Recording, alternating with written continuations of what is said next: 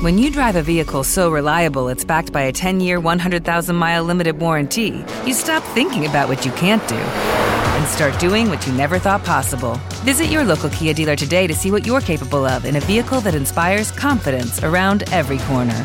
Kia, movement that inspires. Call 800 333 4KIA for details. Always drive safely. Limited inventory available. Warranties include 10 year 100,000 mile powertrain and 5 year 60,000 mile basic. Warranties are limited. See retailer for details. Estas marcas, estos sellers en la industria se llaman DNVBs, Digitally Native Vertical Brands. Compañías que desarrollaron productos propios en determinado vertical y comercializan pura y exclusivamente por canales digitales. Entonces, esta tendencia empieza a surgir en Estados Unidos de consolidación de estos DNVBs eh, y se empezaron a armar auténticos portfolios diversificados ¿no? de, este tipo de marcas, a los cuales después les invierten significativamente el desarrollo de más productos, en marketing, en tecnología, en supply chain para volverlos más eficientes ¿no? y volverlos eh, más eh, significativos en términos de tamaño. Bienvenidos a Outliers, conversaciones de negocio con gente atípica. Soy Joseph Gelman. En el episodio de hoy, Fede Malek, cofundador de Wonder Brands.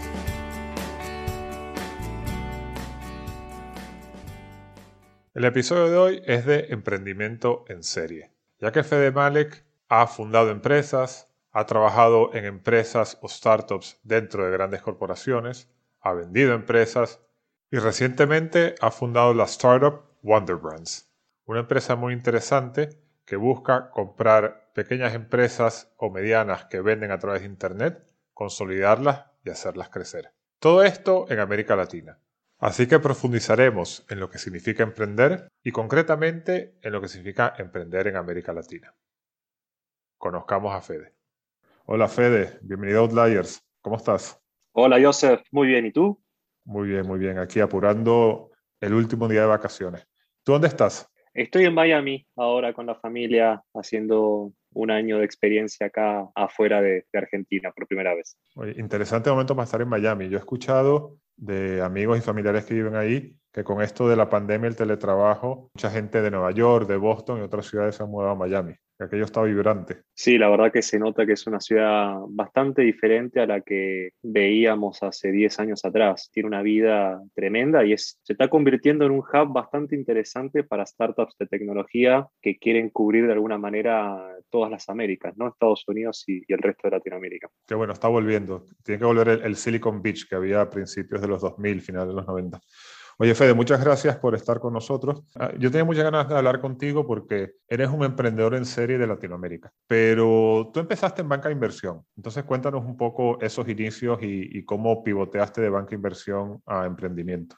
Bueno, arranqué mi carrera siguiendo un poco la inercia, te diría, de todos los graduados de ciencias más o menos analíticas duras. Yo estudié economía y digamos como que las mejores eh, ofertas laborales las teníamos en banca de inversión. Nos decían que, que eran lugares con, digamos, con una carga de trabajo muy fuerte, pero que definitivamente tenían como las, las mejores proyecciones de carrera. Y mm, banca de inversión es muy, al igual que consultoría, digamos, estratégica, en muchos países de Latinoamérica son una, una buena opción para quienes queremos no solamente una experiencia local, en nuestro país de origen, sino también experimentar en el resto de la región o incluso poder basarnos en Estados Unidos. Y en ese momento también me daba como un clear path hacia lo que es el MBA, a lo que era el MBA, a lo que yo quería hacer, de manera que parecía como una, una decisión bastante obvia, ¿no? Y lo que me pasó en, en banca de inversión eh, afortunadamente, teniendo mucho contacto con personas que hacen MA, estábamos constantemente trabajando con dueños de empresas, emprendedores, y en un momento dije, espera,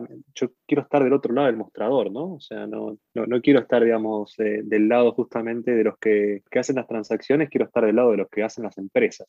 Muy bien, ¿y cómo das ese salto? Pero bueno, era joven, así que me imagino que a través del MBA, como comentas, ¿no? En ese momento me fui a estudiar a Estados Unidos, que fue creo el 2009 aproximadamente, sí, en el 2009, y estaban surgiendo nuevos modelos de comercialización, nuevos modelos, digamos, de e-commerce por Internet, y ahí conocí todo lo que es el modelo de Groupon, ¿no? En, en Estados Unidos. Ahí mismo, estando en Washington, que dije, quiero traer este modelo a Latinoamérica. Yo creo que este modelo a Latinoamérica va a funcionar bien porque es un modelo de hard discount y en países emergentes creía que ese modelo iba a funcionar muy bien porque el e-commerce, vos sabés que arranca penetrando porque, porque generalmente ofrece alternativas más baratas, ¿no? O sea, termina penetrando por precio y a medida que va evolucionando se va yendo cada vez más hacia lo conveniente. Entonces, un modelo de hard discount ofrecía, digamos, buenas perspectivas para penetrar en mercados emergentes como era Latinoamérica. Y ahí vuelvo a Argentina con la idea de emprender, con la idea de replicar este modelo de Groupon en Latinoamérica y me asocié con un amigo que precisamente venía de McKinsey. Eh, armamos un equipo de más o menos 6, 7 personas. Comenzamos con el desarrollo del negocio en Argentina, habiendo levantado un capital semilla, nada, relativamente que nos permitía, digamos, comenzar con el negocio, con el MVP. Y a los pocos tiempo, al poco tiempo, ¿sí? o sea, en, menos de un año, terminamos vendiendo el proyecto a Groupon, que estaba buscando expandirse eh, internacionalmente de manera muy agresiva. Claro, porque era el momento que, que, estaba haciendo lo que tú dices, ¿no? Y es curioso porque en esta temporada eres la tercera persona tercer emprendedor, de hecho, que, pasó por Groupon, ¿no? Uno de ellos comentaba del Groupon Mafia, ¿no? que sirvió a muchos emprendedores.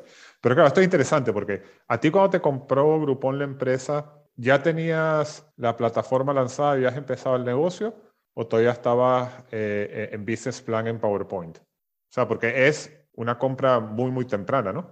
Ya teníamos el proyecto andando, pero fue una compra muy temprana. Hoy, eh, hoy, hoy, lo llaman más como acquihire, ¿no? Esta, esta, modalidad, y yo creo que fue el primer acquihire de Latinoamérica, sin duda. Y este modelo hoy en día está como más, está como más utilizado, está como más em, popularizado, ¿no? O sea, pero, pero en ese momento no tanto, ¿no? Y, y, mencionábamos como una especie como, bueno, están haciendo un early exit, pero fue más como una especie de, de más que como una especie de, de early exit.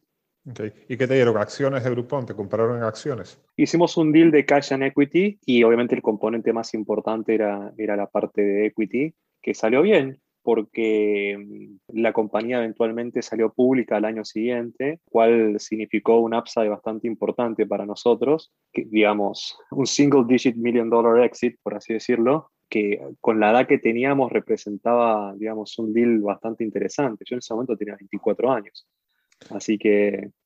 Claro, entonces te ves con 24 años, con algo de dinero, post-MBA, que, que, no es un momento que, que, se hace ese tipo de dinero, ¿no? La gente está usualmente construyendo los primeros trabajos.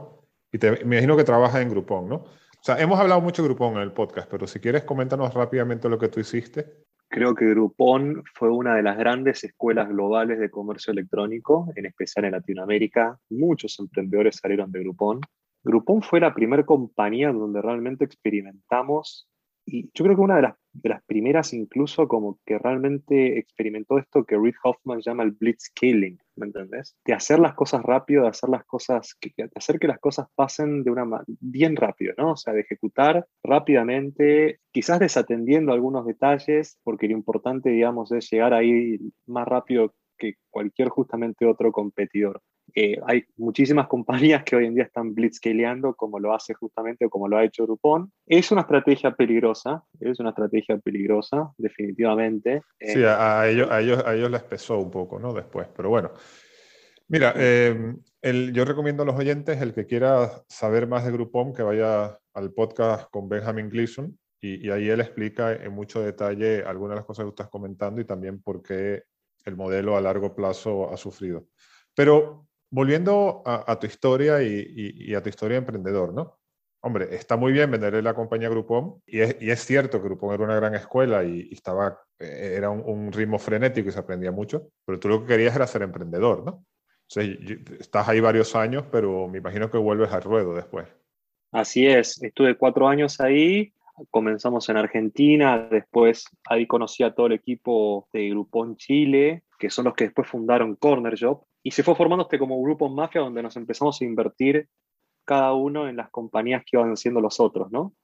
Y en el 2014, bueno, empecé a tomar diferentes países y bueno, llegó un momento donde dije mi, mi, etapa acá está terminada, quería volver a emprender y arrancamos eh, Avenida, que arrancó siendo un modelo, digamos, de, One Party Sales, con mucho foco en cuidar la experiencia del consumidor final en un e-commerce generalista. Lo que nosotros decíamos y estábamos analizando es que si un modelo de hard discount había penetrado, había logrado semejante penetración en Argentina y, Latinoamérica, un modelo de comercio electrónico generalista eh, debía justamente tener el mismo éxito, en especial si empezamos a mirar que ya el e-commerce en, Latinoamérica llevaba como muchos años y se empezaba a dar este viraje de lo que es la penetración por precio a la conveniencia. Y ahí arrancamos con el modelo de, Avenida. Terminamos fondeando con eh, inversores globales como Tiger Global, como Naspers, que nos ayudaron a montar el negocio en Argentina.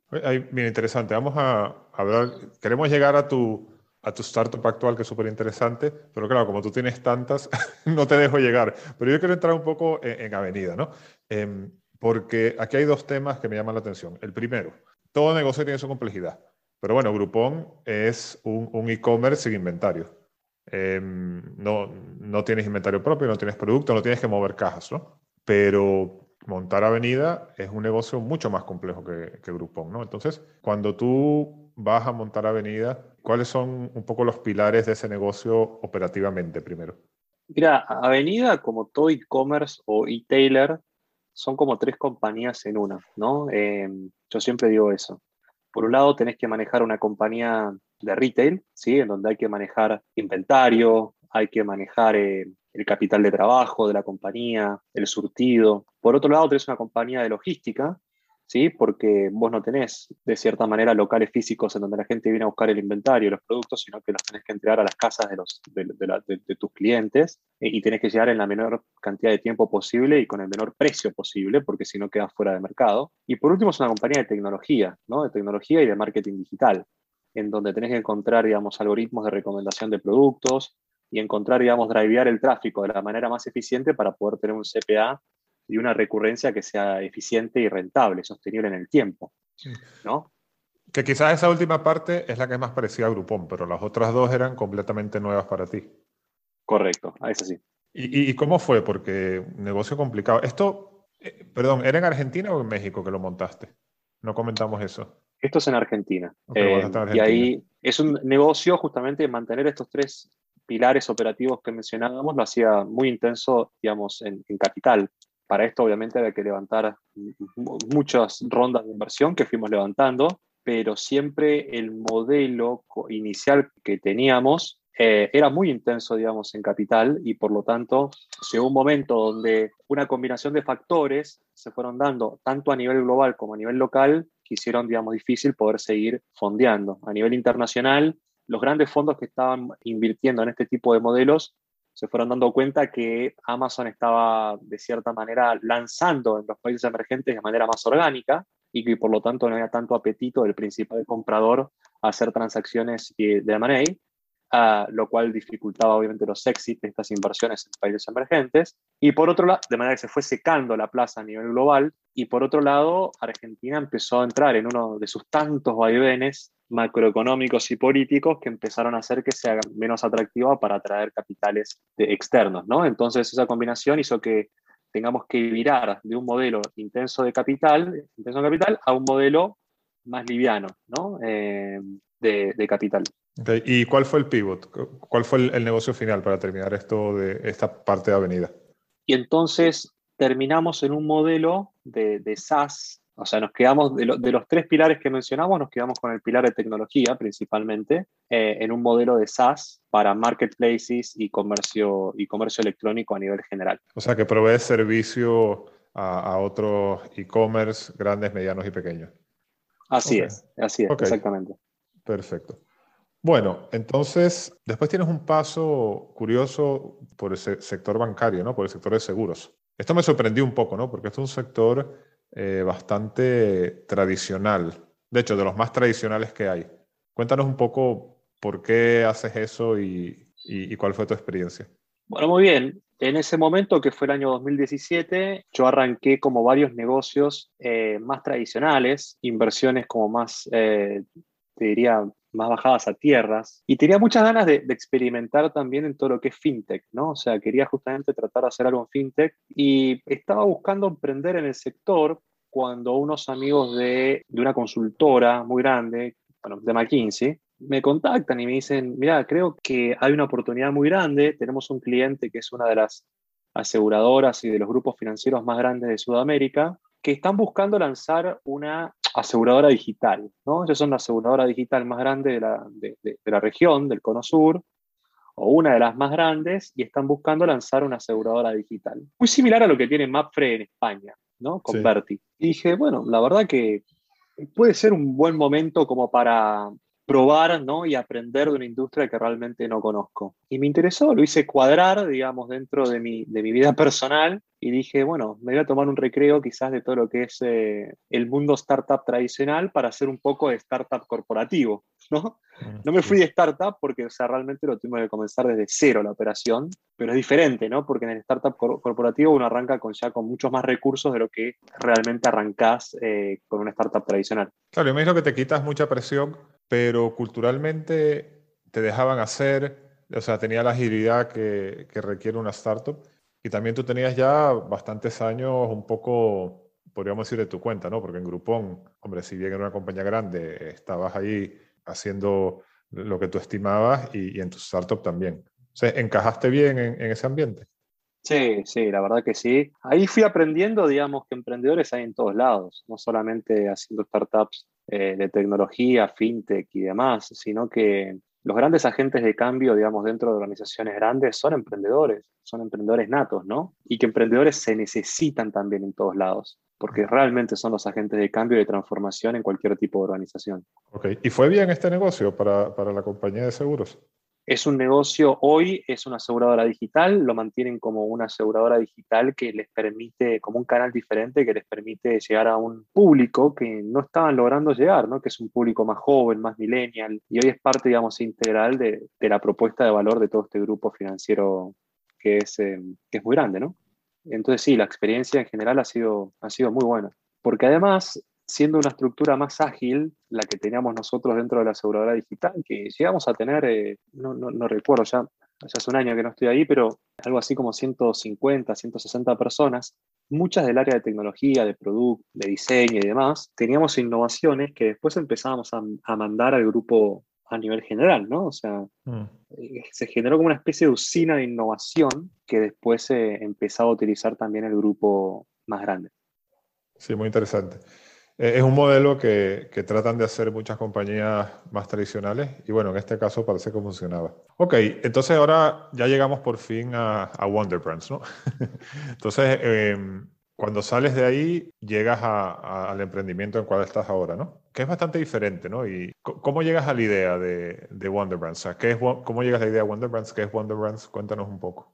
Bueno, yo estoy como inversor ángel de, empecé a meterme en inversiones ángeles en varias startups de Latinoamérica eh, y varios fondos también locales, con la idea de estar bien activo en todo lo que es el ecosistema emprendedor regional. Y empezamos a hablar con algunos fondos amigos con los, con los que tenemos mucha llegada, mucha afinidad, sobre la idea de hacer algo juntos, ¿no? Yo ya quería volver a emprender, quería volver a tener eh, un, un, un, proyecto propio y junto a, unos inversores mexicanos empezamos a hablar de la idea de traer esta, esta, tendencia de consolidación que se estaba dando en Estados Unidos y en Europa, en el sector, en la industria del comercio electrónico, a Latinoamérica. Perdona, explica, explica mm, esa tendencia, ¿por qué esa tendencia en qué consiste a la consolidación?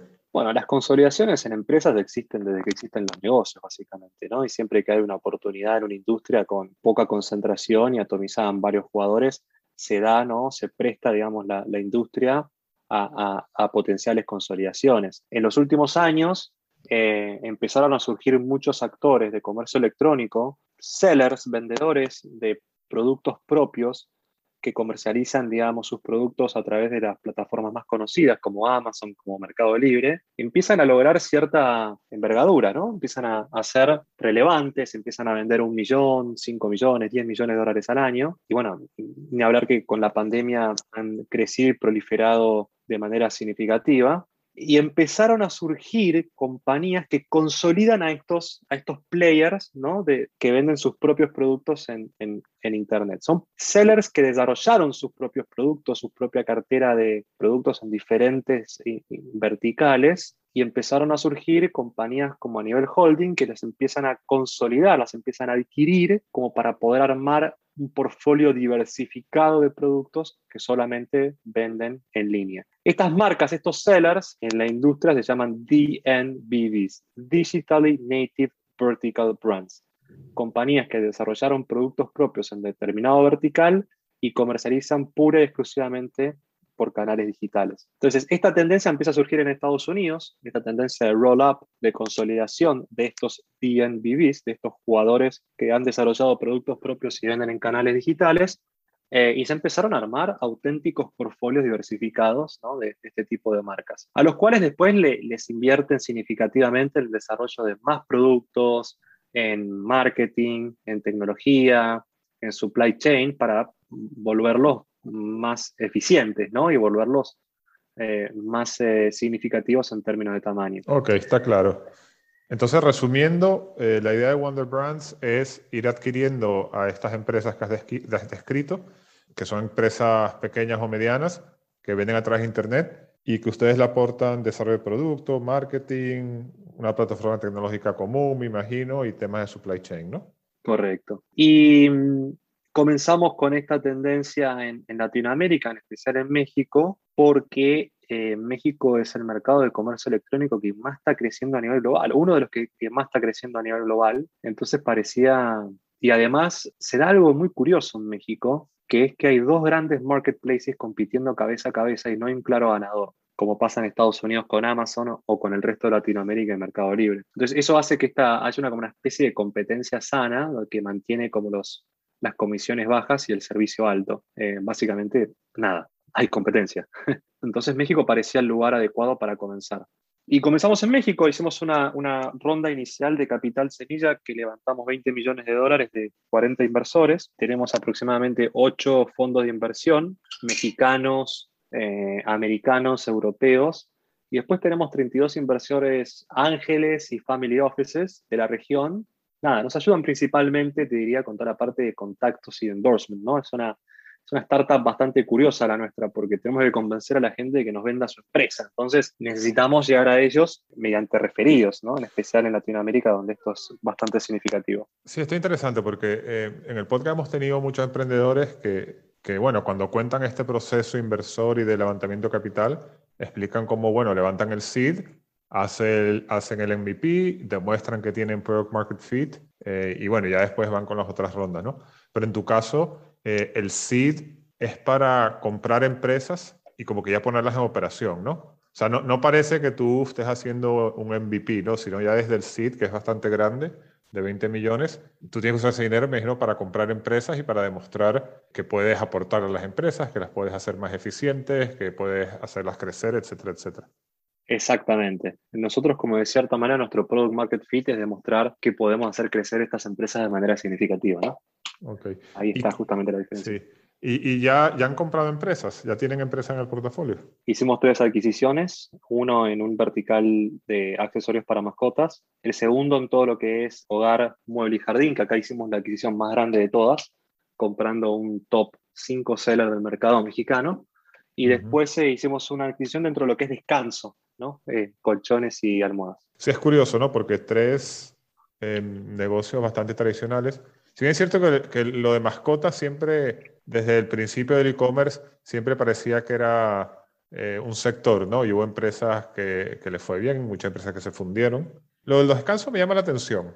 Aquí te voy a preguntar un poco, porque yo conozco ese sector, porque tengo un cliente en España que se dedica a eso. Bueno, está el caso de Casper, ¿no? Muy famoso, que era un pure player de, colchones y, se estrellaron estrepitosamente. Em, cuéntame un poco, no sé, para hacernos la idea, eh, si puedes, el caso de, la empresa de descanso, eh, ¿cómo es? ¿Qué es lo que ves ahí? Eh, ¿Por qué entras y qué es lo que esperas hacer?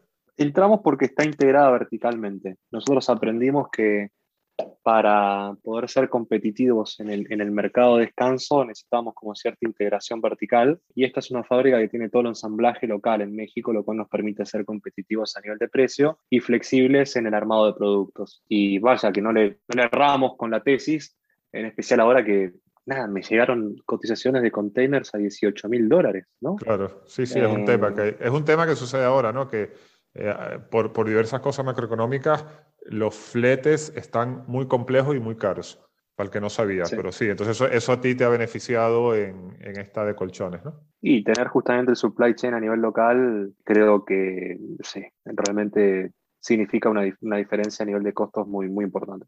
Buen timing. Y esta, la más grande que dijiste, Hogar y Jardín, que según la comentas entiendo que es para ustedes la más relevante. Coméntanos un poco de esto. Es un gran operador dentro de lo que es el mercado, digamos, de México, porque la estrategia que estamos adoptando ahora, a diferencia quizás como del modelo que explicaba, ¿no? Eh, que se está dando en Estados Unidos y en Europa, nosotros estamos creando como en el corazón de nuestra empresa un House of Brands, ¿sí? O sea, una compañía que, o un equipo, estamos creando las capacidades para poder desarrollar marcas. Y lo que necesitamos son los operadores por canal en los diferentes países donde vamos a trabajar, donde vamos a colocar nuestras marcas. Entonces necesitábamos como un gran operador que nos permita penetrar dentro de lo que es el mercado mexicano y lo conseguimos. Este es nuestro gran operador. Es una empresa con más de ciento y pico de personas que tiene de las mejores reviews y de las mejores reputaciones dentro del mercado mexicano, que nos sirve como esta plataforma ¿no? de crecimiento y de penetración de nuestras, de nuestras marcas. Estas tres adquisiciones ya nos permiten estar por encima de los 30 millones de dólares de revenue y nada, y las que tenemos en pipeline ya nos llevarían a una operación de más o menos entre 50 y 60 millones de dólares para fin de año. Tenemos el objetivo de llegar en el corto plazo a 100 en México eh, así que bueno, nada, estamos bien encaminados. Y eso lo vamos a lograr mediante adquisiciones nuevas y mediante desarrollo orgánico, ¿no? Interesante. Oye, para profundizar un poco en el modelo, es que me interesa. Entiendo que cuando hablas de esta House of Brands, imagino que aquí hay un beneficio, no sé, en compartir eh, plataformas tecnológicas, en compartir procesos de, de, supply chain, ¿no? Todas las compañías que has, que has mencionado son compañías que mueven productos me imagino que hay un tema aquí de, entre más tengas, mejor te va a ir porque va a tener esa infraestructura compartida, ¿no? Correcto, así es. Pero sí, o sea, te diría que estamos más enfocados en las sinergias de ventas más que en las sinergias de costos, O sea, sabemos que tenemos la potencialidad de ser más rentables aún eh, sinergiando a nivel de costos a las compañías, pero en este momento estamos enfocados en, lo que en, todo lo que nos permita sinergiar ventas, ¿no? O sea, vender más, desarrollar más productos, desarrollar más canales, etcétera, etcétera. O sea, cuéntame un poco cómo es una sinergia entre, entre algunas de estas empresas. Por ejemplo, porque tienen contactos en China eh, y los proveedores que estamos utilizando para una compañía sirven para desarrollar productos para otro de los verticales que, que, que acabamos de adquirir, porque tienen más canales desarrollados, por ejemplo, buenas relaciones con los marketplaces long tail del país, entonces metemos también el catálogo de las otras compañías, porque tienen, digamos, negociaciones con compañías de publicidad, de marketing, que nos permiten también comprar quizás como en, en, bulk, ¿no? O sea, a, mayoreo y lograr mejores precios para todas las compañías, bueno, etcétera, etcétera. Claro. Sí, porque aquí la adquisición digital será un tema muy importante, ¿no? Sí, sí, sí, sí, sí, exactamente. Muy bien. Oye, pues muy, mira, una empresa muy interesante. No conocía yo el concepto. Oye, Fede, aprovechando que te tenemos aquí, vamos a abusar de ti antes de terminar.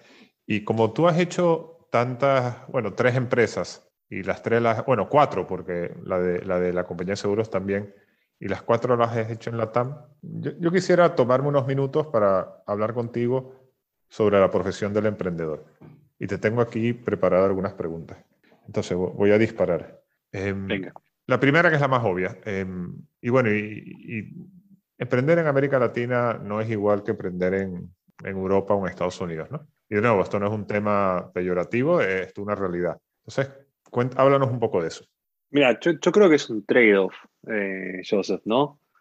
Eh, por un lado, en Latinoamérica, como seguramente en el resto de los países emergentes y de las regiones más emergentes, existe menos competencia de la que puedes encontrar en Europa o en Estados Unidos. Pero al mismo tiempo, existe una dificultad inherente a la región que tiene que ver con factores políticos, macroeconómicos, regulatorios, que hacen también que tengas que sortear bastantes más dificultades a la hora de emprender que en países quizás que están un poquito más organizados. Y hablo justamente del grado, por ejemplo, de sindicalización. Yo en Avenida me he pasado, una gran parte de mi agenda tenía que ver con el manejo de, los sindicatos, ¿me entendés? Claro, que, eh, Argentina, son muy fuertes, ¿no? Por supuesto. Entonces, pero si vas país por país, te puedo decir que, que conseguís algo. Yo me acuerdo haber hablado con un ejecutivo de, una de las Big Four de lo que es auditoría en Brasil sobre el tema impositivo y la respuesta de esta persona fue, en Brasil uno nunca sabe si está pagando bien o mal los impuestos, ¿entendés? Uno cree, hace lo mejor posible, pero nunca sabe si lo está haciendo bien o mal porque la, la regulación es tan complicada, tan compleja, que siempre, digamos, tenés algún tipo de contingencia entonces, en todos los países de Latinoamérica tenés algún tipo de, complejidad política, de complejidad macroeconómica. Eh, no conozco ningún latino que te diría que se, ni menos a los argentinos, eh, que se endeudarían en dólares, ¿entendés? Para poder ejecutar sus negocios en, la región. Porque hay fluctuaciones que pueden llegar a ser bastante violentas de la moneda. Eso hace que gran parte de tu agenda esté enfocada en ver cómo sorteas estas dificultades eh, inherentes a la región, más que, más que en estar agregando valor a tu negocio. ¿no? Entonces, son creo que skills de bastante diferentes. Mm. Eh, a mí me encantaría en algún momento de mi vida emprender en Estados Unidos, en Europa, donde sé que llego a la, a la, mañana a la oficina o prendo la computadora a la mañana y desde que la prendo hasta que la pago me voy a dedicar a mi empresa, ¿me entendés? No me voy a dedicar a leer los diarios, ¿viste? ver cómo está el dólar, ver cómo está el peso, ver quién me escribe, cómo hago para importar, qué, necesitas, qué regulaciones necesitas, qué, bueno, entonces creo que son dos experiencias diferentes, ¿no? Yo creo que, y, se necesitan como dos skill sets diferentes. Eh, hemos visto eh, muchos emprendedores europeos que llegan acá a Latinoamérica y, y no se adaptan, ¿no? O, de repente empiezan, por ejemplo, el nivel de informalidad que se maneja en estos países es mucho más grande, ¿no? Entonces empiezan como a, a, operar como, como si estuviesen operando en Europa y terminan haciendo grandes, grandes equivocaciones, ¿no? Eh, y, lo mismo, digamos, emprendedores de la TAM que van a Europa y, se encuentran, digamos, con una realidad muy diferente. Entonces, a lo que voy es, creo que son como dos geografías muy, muy diferentes que requieren dos tipos de capacidades bien distintas, ¿no? Eh, ambas con sus pros y con sus contras. Sí, es verdad que no hay mucha cross-fertilization entre Europa y, y Latinoamérica en cuanto a startups, ¿no? Que es interesante. Sin embargo, sí quiero decir, porque em, estamos en Europa, no las conocemos, bueno, yo la conozco porque yo, soy venezolano, pero sí hay grandes, grandes historias de éxito digitales en Latinoamérica, ¿no? Mercado Libre, que lo tuvimos aquí a Ignacio Villaguren en la segunda temporada del podcast, y ahora hay un movimiento en México, tanto de empresas de e-commerce, empresas como, como, la tuya, más de producto, mucho fintech, eh, etcétera, etcétera. Así que, que, hay, que hay mucho movimiento en, en, Latinoamérica y, como tú dices, especialmente en México. Sí, en México hay algo que está sucediendo en este momento. Espero que no sea una moda nada más, ¿no? Eh, y que se construyan eh, empresas con mucho valor, ¿no? Y que realmente estas empresas que, que construyan valor y que driveen valor sean como la punta de lanza para otras tantas. Eh, Así que depende de nosotros que estamos involucrados en el sector. Claro. Oye, otra pregunta que te quería hacer, que para mí es interesante. Tú has tenido muchas ideas, ¿no? Y, un tema que, que, a veces hablamos con los emprendedores es la relevancia de la idea. Entonces, la pregunta es la siguiente. ¿Lo importante realmente es, tener una idea muy buena para empezar? ¿O lo importante es lanzarse a emprender y tener un equipo potente y ya irás pivotando la idea? ¿Cuál es tu experiencia con eso? No, no, creo que nadie en su sano juicio, nadie que, haya emprendido diría que la idea es lo importante. Lo, importante es la ejecución. Siempre lo importante es la ejecución y mantener, digamos, cierta flexibilidad para ir pivoteando esta idea a medida que vas enfrentándote al mercado y al consumidor que, que, vas teniendo, ¿no? Es, el concepto, digamos, de, poder armar un MVP es básicamente poder aprender justamente del, del, mercado e ir pivoteando la idea de la hipótesis inicial a precisamente el, el, producto final. O sea que, que, no hay que tener tanto una idea, sino ganas de emprender y, y, mucho trabajo, ¿no? Correcto. Okay. Oye, otra pregunta, quizás la última en esta línea. ¿Cómo identificas cuándo parar? Tú haces tu empresa y tú dices, bueno, oye, eh, es un poco la, la, caricatura esta, ¿no? De, uno que está picando eh, una mina y, y, no encuentra nada y para y, y, estaba a dos centímetros de encontrar la beta de diamantes, ¿no? Pero entonces, ¿cuándo sabes tú que tienes que seguir picando porque hay beta de diamantes o, o cómo identificas como emprendedor que no hay beta de diamantes y que tienes que salir de ahí y hacer otra cosa? Mira, yo creo que los emprendedores están caracterizados por tener una tolerancia a la frustración bien alta, ¿no? O sea, ser bien tolerantes a la frustración en ese sentido. No son personas que quizás abandonan, digamos, ante la adversidad, ¿no? O sea, creo que realmente los caracteriza todo lo que es, eh, bueno, ser resilientes, ¿no? Yo creo que, o sea, uno sabe cuándo es el final, cuando sabe que es el final, cuando las consecuencias de, de, seguir con un emprendimiento pueden llegar a ser muy, muy malas, ¿no? Eh, eh, yo quizás como nunca he tenido como experiencias de empresas zombies, o a nosotros como o nos va muy bien o nos va muy mal. Entonces cuando nos va muy mal ya sabes que tenés que parar y cuando te va muy bien, bueno, sabes que tenés que seguir. Te diría como que esa fue, fue, fue, nuestra experiencia. Nosotros siempre supimos cuando hay que parar porque básicamente implicaba nada, eh, eh, chapter 11, ¿me entendés? entonces sabes exactamente cuándo tenés que pivotear. Claro, aunque muy interesante. Oye, Fede, te agradezco un montón. La verdad que una conversación un poco diferente a las otras que tengo en el podcast porque hemos tocado un montón de experiencias tuyas y, y un montón de empresas y, distintos negocios. Y yo creo que nos has dado un poco una visión de lo que es ser un emprendedor en serie en América Latina. Oye, te, te agradezco un montón. No, Joseph, gracias a ustedes por, por, tenerme acá, gracias a vos por tenerme acá y feliz de, de seguir conversando cuando tú quieras. Ok.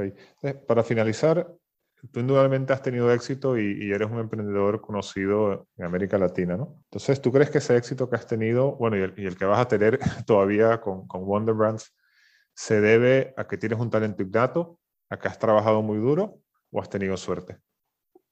Creo que es trabajo muy duro y creo que el trabajo duro no te es condición necesaria pero no suficiente. Creo que al trabajo duro hay que sumarle una pequeña cuota de talento no mía, sino del equipo que logres armar y, suerte. Eh, yo creo que para tener un éxito, digamos, emprendiendo en Latinoamérica, uno necesita una gran cuota de suerte. ¿sí? O sea, primero, principal, trabajo arduo y armar un equipo talentoso, definitivamente.